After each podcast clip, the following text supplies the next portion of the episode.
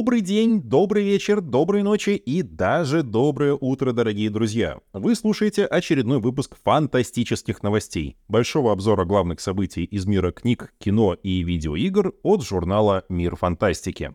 И по традиции новостей за прошлую неделю выдалось, ну, очень много. Студия А24 работает над киноадаптацией культовой видеоигры Death Stranding — Продюсеры «Колеса времени» и «Ведьмака» замахнулись на экранизацию «Иноземья» Теда Уильямса. У «Мятежной луны» тем временем все плохо, критики разнесли новую картину Зака Снайдера в пух и прах, а «Король и Шут» стал самой просматриваемой новинкой кинопоиска в 2023 году. Ну и, наконец, продолжается крауд-компания журнала «Мира фантастики» на 2024 год. Примите в ней участие и поддержите наш журнал. А у микрофона Никита Волкович. Поехали!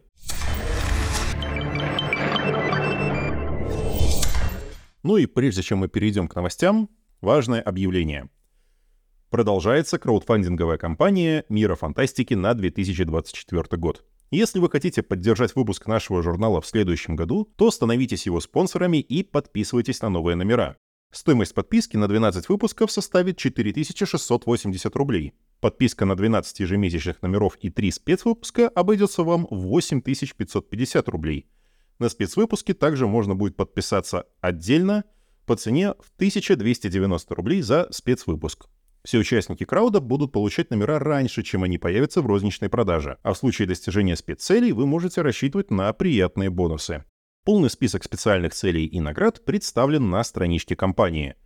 И, как говорит наш главред Сергей Серебрянский, сделать еще один шаг в будущее нам поможете именно вы, только благодаря вашей поддержке мы можем двигаться дальше и становиться все лучше и лучше. Ведь это не только проверенный способ подписаться на любимый журнал и поблагодарить редакцию, но и возможность получить уникальные бонусы. А еще начать новый этап фантастического путешествия вместе с нашим журналом. Продолжаем расти. А теперь к новостям.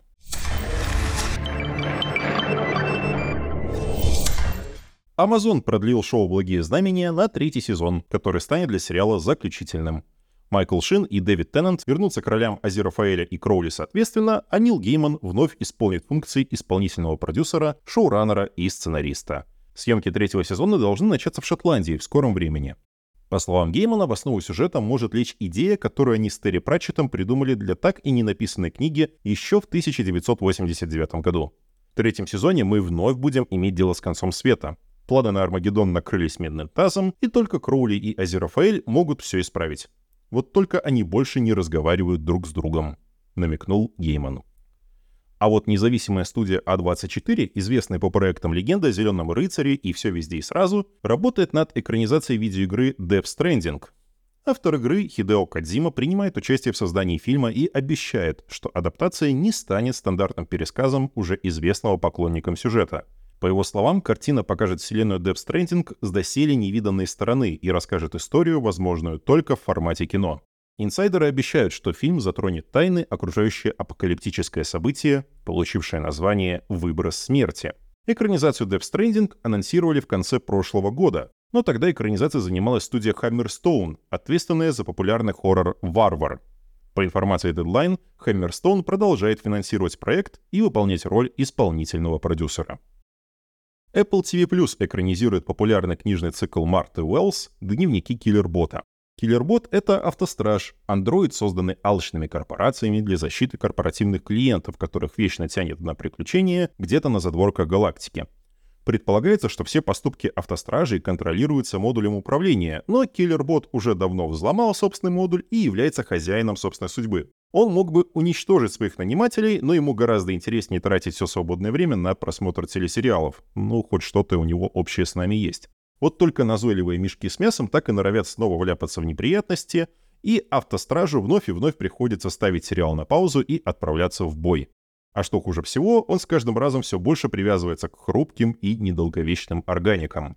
Первая книга цикла появилась в 2017 году. На сегодняшний день в нее входят повести «Отказ всех систем», искусственное состояние, нестандартный протокол, стратегия отхода и телеметрия беглецов, а также романы «Сетевой эффект» и «Системный коллапс». Все книги, кроме последней, переведены на русский язык. Создательница цикла Марта Уэллс и известный сценарист Дэвид Гойер числятся среди исполнительных продюсеров сериала, но непосредственно производством будут заниматься сценаристы Крис и Пол Вайцы, а главную роль исполнит Александр Скарсгард. Исполнительный продюсер «Колеса времени» Майк Вебер и известная по «Ведьмаку» продюсерская компания Platige Image работают над телевизионной адаптацией книжного цикла Теда Уильямса «Иноземье». Цикл «Иноземье» выпускался с 96 по 2001 года, и в него входят четыре романа. «Город золотых теней», «Река голубого пламени», «Гора из черного стекла» и «Море серебряного света». Цикл представляет собой смесь из эпического фэнтези, киберпанка и технотриллера – Действие разворачивается в будущем, в котором люди стали создавать виртуальные реальности различные фэнтезийные вселенные. Когда в этих мирах начинают пропадать путешественники, небольшая группа смельчаков во главе с Орландо Гарнером отправляется на поиски. В процессе герои переживут множество опасных приключений и раскроют смертельный заговор. Первые три книги цикла выходили на русском языке в издательстве АСТ, но четвертый и заключительный роман существует только в виде фанатского малотиражного издания. Производство сериала пока находится на самых ранних стадиях. Неизвестны ни имена актеров и сценаристов, ни примерные сроки выхода, ни даже платформа, на которой он будет выходить. Главный любитель сэндвичей с апельсиновым мармеладом, медвежонок Паддингтон, станет звездой театрального мюзикла, премьера которого состоится в Великобритании в 2025 году.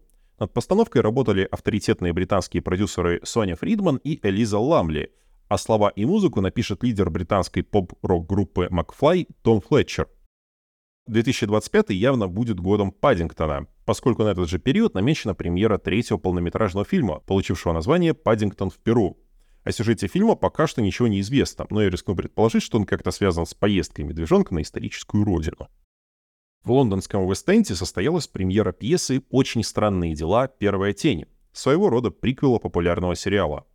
Действие пьесы разворачивается в конце 50-х. Машина юного Джима Хоппера не заводится, сестра Боба Ньюби не воспринимает его радиошоу всерьез, а Хоукинс приезжает новый ученик по имени Генри Крилл. Как говорится в синопсисе пьесы, прошлое отбрасывает длинные тени.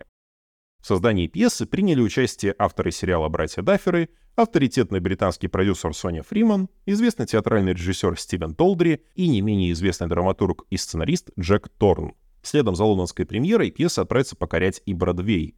Предполагается, что если дела пройдут хорошо, то «Первая тень» станет лишь первой частью запланированной трилогии спектаклей. Кроме «Благих знамений», заметных продлений на этой неделе не было.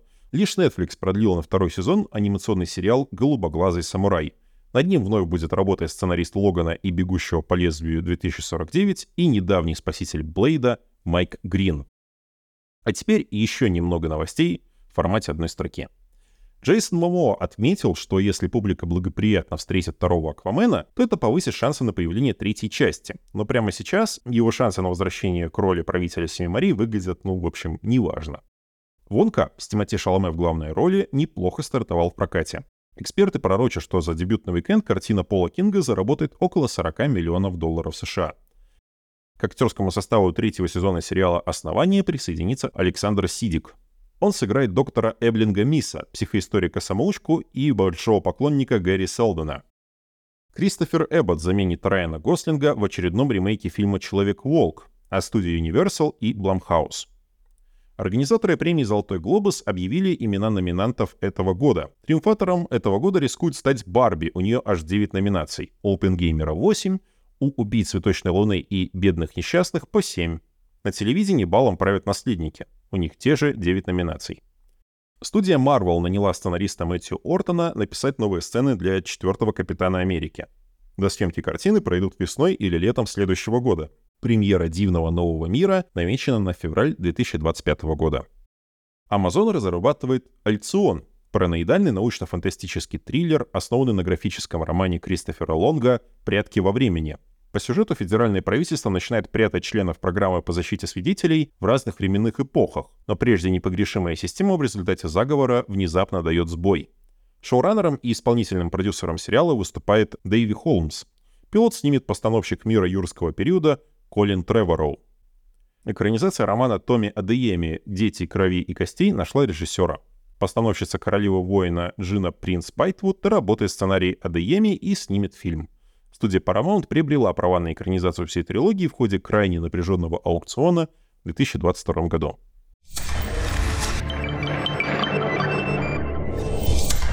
Переходим к новостям видеоигр. В мире видеоигр неделя прошла под знаком скандалов, закрытий и хакерских атак. Короче, тяжело, но интересно, поэтому по порядку.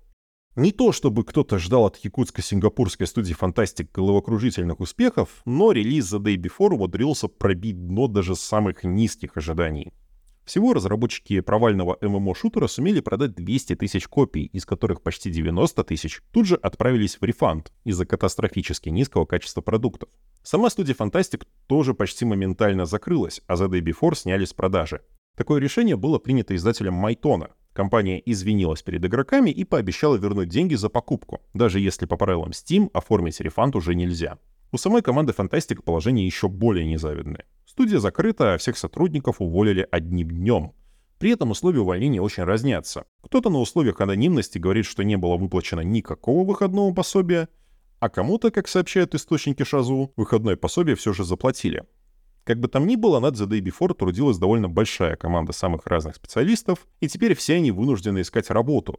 При этом, как сокрушаются многие из них, едва ли шутер от Fantastic можно считать хорошей строчкой в резюме. Также всплыли некоторые подробности самого процесса разработки. Как сообщают источники из студии, The Day Before на самом деле никогда не замышлялась как ММО, и это с самого начала был экстракшн-шутер в духе Escape from Tarkov. Команды разработки и маркетинга никак не контактировали между собой, из-за чего и возникла такая путаница, которая, собственно, и вводила фанатов в заблуждение все эти годы. Руководство Fantastic тоже не делало разработчикам жизнь проще. Сооснователи компании Эдуард и Айсен Готовцев игнорировали обратную связь от команды и потенциально интересное решение и строили продукт исключительно по своим прихотям. Так это или нет, мы уже не узнаем, но с предложением участвовать в разработке на волонтерской основе братья Готовцевы уже несколько раз оскандалились. Ужасное качество The Day Before стало даже чем-то вроде мема, небольшая группа игроков отправила очевидно ироническую петицию издателю Майтона с призывом возобновить разработку провального шутера. А параллельно с этим блогеры-энтузиасты воссоздают трейлеры игры на бесплатных ассетах и даже делают собственные шутеры с элементами выживания. Действительно, The Day Before оказалась для кого-то настолько потрясающе плохой, что даже вдохновляющей. И на этом грустные новости прошедшей недели не заканчиваются. Шведский гигант Embracer Group сначала купил все, что можно купить, а теперь наводит в активах порядок, попутно безжалостно их реструктуризируя, причиняя оптимизацию и нанося тяжкие телесные сокращения. Ранее под раздачу попали создатели Saints Row из The Volition и авторы серии Time Splitters из Free Radical Design. Теперь жертвами радикальной шведской реструктуризации стали ни много ни мало 3D Realms и Slapgate Ironworks, Точный масштаб сокращений неизвестен, но соцсети уже наполнены сообщениями сотрудников, которые активно ищут новые проекты. При этом обе команды в последние годы были задействованы сразу в нескольких потенциально интересных проектах. От ретрошутеров Iron Fury и Graven до духовного наследника серии Command Conquer Tempest Rising. Судьба анонсированных проектов 3D Films, которые, как это нынче модно, формировали единую вселенную, остается неизвестной. Но была на этой неделе и новость о закрытии, которая фанатов скорее обрадовала. Студия Naughty Dog приняла решение закрыть мультиплеерный проект во вселенной The Last of Us под названием Factions. Как объяснили в студии, разработка и многолетняя поддержка игры сервиса такого масштаба, который они замышляли, была несопоставима с разработкой обычных для команды синглплеерных игр. В обращении к фанатам разработчики особенно упирают на то, что Factions должна была быть именно масштабной — Изначально она задумывалась как мультиплеерный режим The Last of Us Part 2, однако вскоре выросла в самостоятельный проект. Как сообщают инсайдеры, решению о переходе Factions в самостоятельный проект способствовала политика Sony по созданию качественных игр-сервисов. Но, похоже, у издателя планы снова меняются в сторону классических синглплеерных игр, разве что с элементами roguelite. И последняя новость о закрытии на этой неделе. Выставка Electronic Entertainment Expo, более известная народу как E3, больше никогда не состоится. Изначально E3 ушла на паузу на фоне пандемии коронавируса, пару раз прошла в сети, но на фоне изменившихся реалий индустрии организаторы из Electronic Software Association приняли решение вообще не пытаться реанимировать то, что, похоже, было и так мертво. Однако ESA подчеркнули, что сама организация свою деятельность не прекращает. Они сосредоточатся на защите прав разработчиков. Тут только одних закрытий на целый выпуск, если честно, и это даже еще не все. 12 декабря некая группа хакеров объявила, что взломала сервера Insomniac Games и получила данные к многочисленным наработкам самой студии и издателя Sony. За удаление данных из открытого доступа преступники запросили не так и много, всего 2 миллиона долларов. Но есть нюанс. Эти 2 миллиона долларов стали чем-то вроде стартовой ставки на аукционе. Sony Interactive Entertainment, в свою очередь, сообщила, что уже разбирается в ситуации, а полный состав участников торгов мы, похоже, никогда и не узнаем. Ну а пока проходит разбирательство, фанаты уже закопались в лежащие в открытом доступе небольшие фрагменты данных и нашли много интересного. Во-первых, среди утекших материалов личные данные работников студии и актеров озвучки, включая даже их паспорта. Во-вторых, помимо Marvel's Wolverine, игры про Росомаху, в файлах также упоминаются Spider-Man 3 и некая Spider-Verse. Есть подозрение, что в студии Insomniac примеряются к мультиплеерному проекту во вселенной Человека-паука. Наконец, некоторые интересные данные коснулись и самого Росомахи. Так в файлах обнаружились материалы исследований по Второй мировой войне. Похоже, в игре нас ждут флешбеки и даже целые игровые сегменты, посвященные прошлому Логана. И еще немного игровых новостей в формате одной строки. Baldur's Gate 3 и Alan Wake 2 продолжают бороться за престижные награды. Британская ассоциация кино и телевизионных искусств, BAFTA, опубликовала список номинантов на премию BAFTA Games Awards. Alan Wake 2 и Baldur's Gate 3 попали в 14 и 15 номинаций из 17 соответственно. Также за самые престижные награды с ними будут бороться Marvel Spider-Man 2 — 10 номинаций, Hogwarts Legacy — 9 номинаций, а Final Fantasy 16 и The Legend of Zelda Tears of the Kingdom получили по 8 номинаций. Глава Larian Studios Свен Винки высказался по поводу выхода Baldur's Gate 3 в сервисе Xbox Game Pass. По его словам, масштабные проекты вроде такой вот RPG от Larian стоят больших денег, и платить за них полную цену будет справедливо. Так что в ближайшем будущем ждать Baldur's Gate 3 в каталоге Game Pass точно не стоит. Ситуация с продажами Alan Wake 2 остается до конца неясной. Игра почти не светилась в топах продаж, но эксперты это объясняют трудностями отслеживания продаж игры в цифре, особенно в магазине Epic Games Store, который ну крайне неохотно делится своими данными. Тем не менее, по словам аналитиков из Ampere Analysis, только на консолях игру Remedy купили около 850 тысяч раз, так что все не так плохо, как может показаться. Дополнение «Узник Лимба» для Atomic Heart получило дату релиза — 6 февраля 2024 года. За основу сюжета взята длинная концовка игры. Специально спойлерить не будем, что именно там происходит.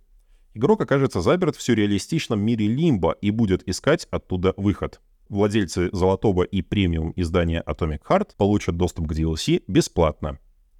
Также, если верить слухам, в феврале 2024 года выйдет масштабное дополнение для Elden Ring под названием Shadow of the Earth Tree. Источником утечки стала компания Trustmaster, которая раньше времени опубликовала анонс коллаборации с From Software, где представила кастомные геймпады по мотивам игры, которые должны попасть в продажу, цитата, одновременно с DLC Shadows of the Earth 3. Ну что, получается, ждем? А вот ждунам ПК-версии Final Fantasy XVI будет не сладко. Продюсер игры Наоки Юсида уже намекнул, что без SSD в игру можно даже не соваться — по его словам, Square Enix делают все, чтобы ПК-версия ролевого экшена была максимально оптимизированной, но некоторые ограничения железа обойти просто невозможно, а быстрые загрузки — одна из ключевых особенностей нового экшена. Наконец, на этой неделе вышло сразу два классных бесплатных подгона. Первое — это дополнение Вальгаллы для God of War Ragnarok. Оно предлагает новые локации, новый режим игры в стиле роглайт и полноценный сюжет, служащий эпилогом всех приключений Кратоса. Критики и игроки остались в восторге. Масштаб и уровень исполнения Вальгалы такой, что за такое можно без зазрения совести и деньги вообще-то запрашивать. А Alan Wake 2 получила крупный патч The Final Draft. Помимо технических улучшений, таких как оптимизация на консолях, починки минорных багов и кошмаров русской локализации, в игру добавили режим «Новая игра плюс» и уровень сложности «Кошмар». Начать новую игру плюс можно прямо из меню, выбрав пункт The Final Draft.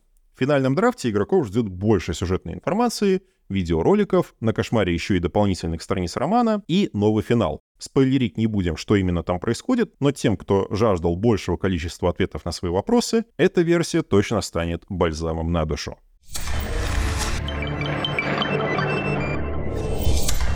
И переходим к книжным новостям. Издательство Комильфо объявило, что контракт с Marvel завершается с концом 2023 года и в ближайшее время не сможет быть продлен. Поэтому сейчас издательство в спешном порядке выпускает все находящиеся в обороте тайтлы, среди которых, например, «Войны брони», «Призрачный гонщик Гарта Энниса» и «Росомаха Грега Рукки». Все новинки выйдут достаточно небольшими тиражами, без возможности допечатки. Издательство «Альпака» открыло сбор средств на издание сразу двух комиксов о Конане за авторством Курта Бьюсика и Кэрри Норда. Выходивший в издательстве Dark Horse Run Бьюсика сразу же признали классикой. Серия очень близко следует текстам Роберта Говарда, а манера рисунки Кэрри Норда навевает ассоциации с несравненным Фрэнком Фразеттой. В один из томов войдет супер-эксклюзивный материал — серия стрипов о жизни Говарда, печатавшихся в конце каждого комикса о Конане от Dark Horse. Ни в одном англоязычном сборнике этих стрипов не было. Также издательство «Альпака» открыло предзаказ на первый том «Крадущегося в тени», графическую адаптацию одноименного романа Алексея Пехова. Наемному вору Гаррету предстоит пробраться на запретную территорию, обвести вокруг пальца пару демонов, пережить кучу кровавых стычек и умыкнуть одну блестящую вещицу из Хрядспайна, худшего места во всем мире. Хорошо хоть делать это придется в компании с десятком других самых отчаянных рубак во всем королевстве. Главное, конечно, не погибнуть в процессе. Первый том должен поступить в продажу до февраля 2024 года.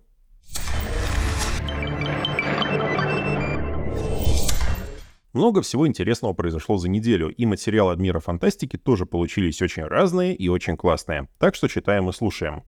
Мы запустили спецпроект «Ожидание 2024». До самого Нового года наши авторы будут делиться материалами о главных новинках кино, сериалов и игр следующего года.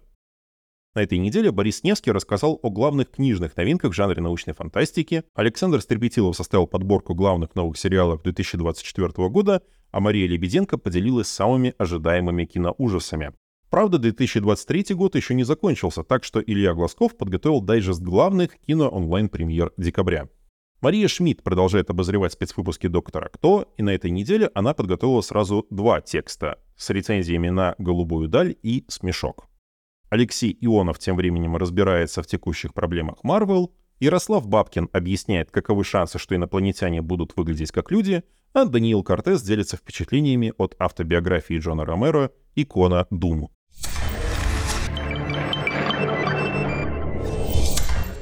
И на этом на сегодня все. Читайте фантастику, смотрите фантастику, играйте в фантастику и любите фантастику. Обязательно подписывайтесь на Мир Фантастики в социальных сетях и добавляйте в избранные наши подкасты. Вещал в микрофон Никита Волкович, сводил и добавлял приколюхи Андрей Быков, а за текст огромное спасибо Алексею Ионову. Ну и я там тоже немножко помогал. Услышимся!